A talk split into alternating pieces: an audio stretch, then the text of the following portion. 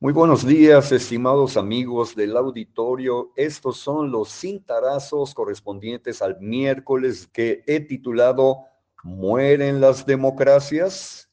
El 17 de junio de 2020 leí y desde luego guardé un mensaje interesante subido a su cuenta de Twitter por Ciro Murayama Rendón, consejero del Instituto Nacional Electoral, y lo transcribo a continuación.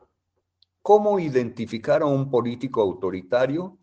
Levitsky y Ziblatt, siguiendo a Linz, ofrecen esta guía. Ojo, uno, rechaza reglas democráticas. Dos, niega legitimidad a sus oponentes. Tres, tolera la violencia. Cuatro, restringe libertades civiles, incluidos los medios de comunicación.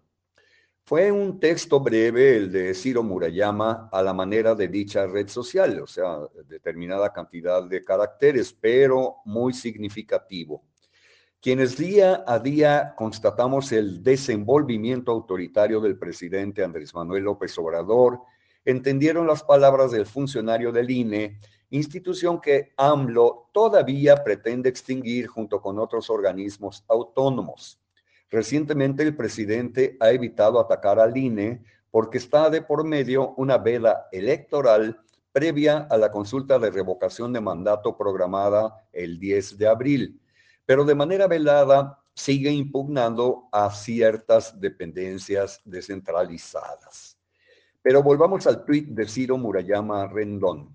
Primero, es necesario explicar quiénes son Steven Levitsky y Daniel Ziblatt.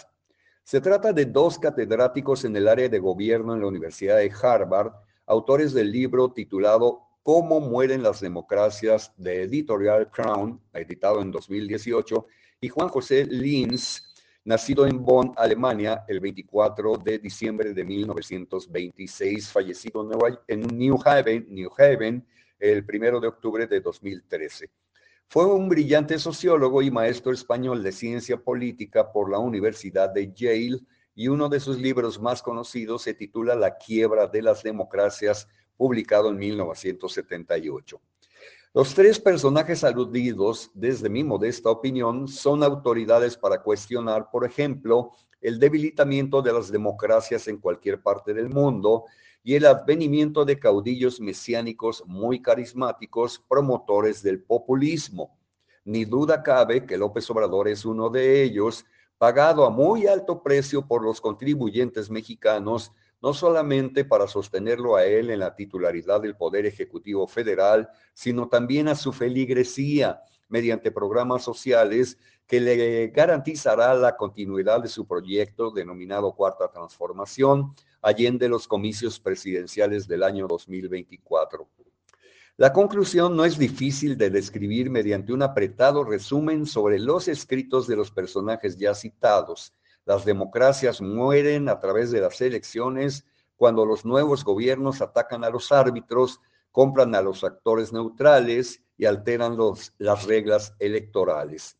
Entremos pues a los cuatro indicadores clave sobre el comportamiento autoritario y ustedes, gentiles amigos del auditorio, sacarán sus propias conclusiones y verificarán si existen similitudes con el estilo personal de López Obrador o no.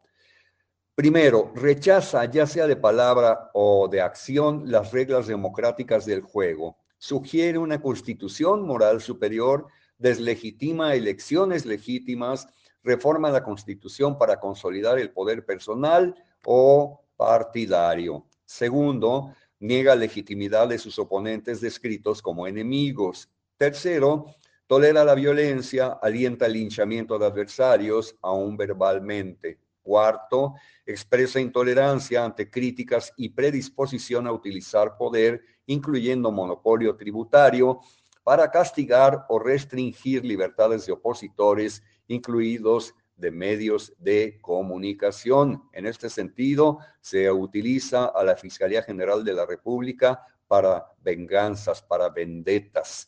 Una característica de los gobernantes autoritarios es su discurso dirigido al estado emocional de los ciudadanos.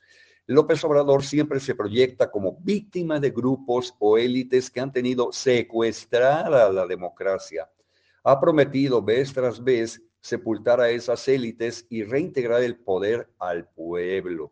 Pero que nadie se diga engañado.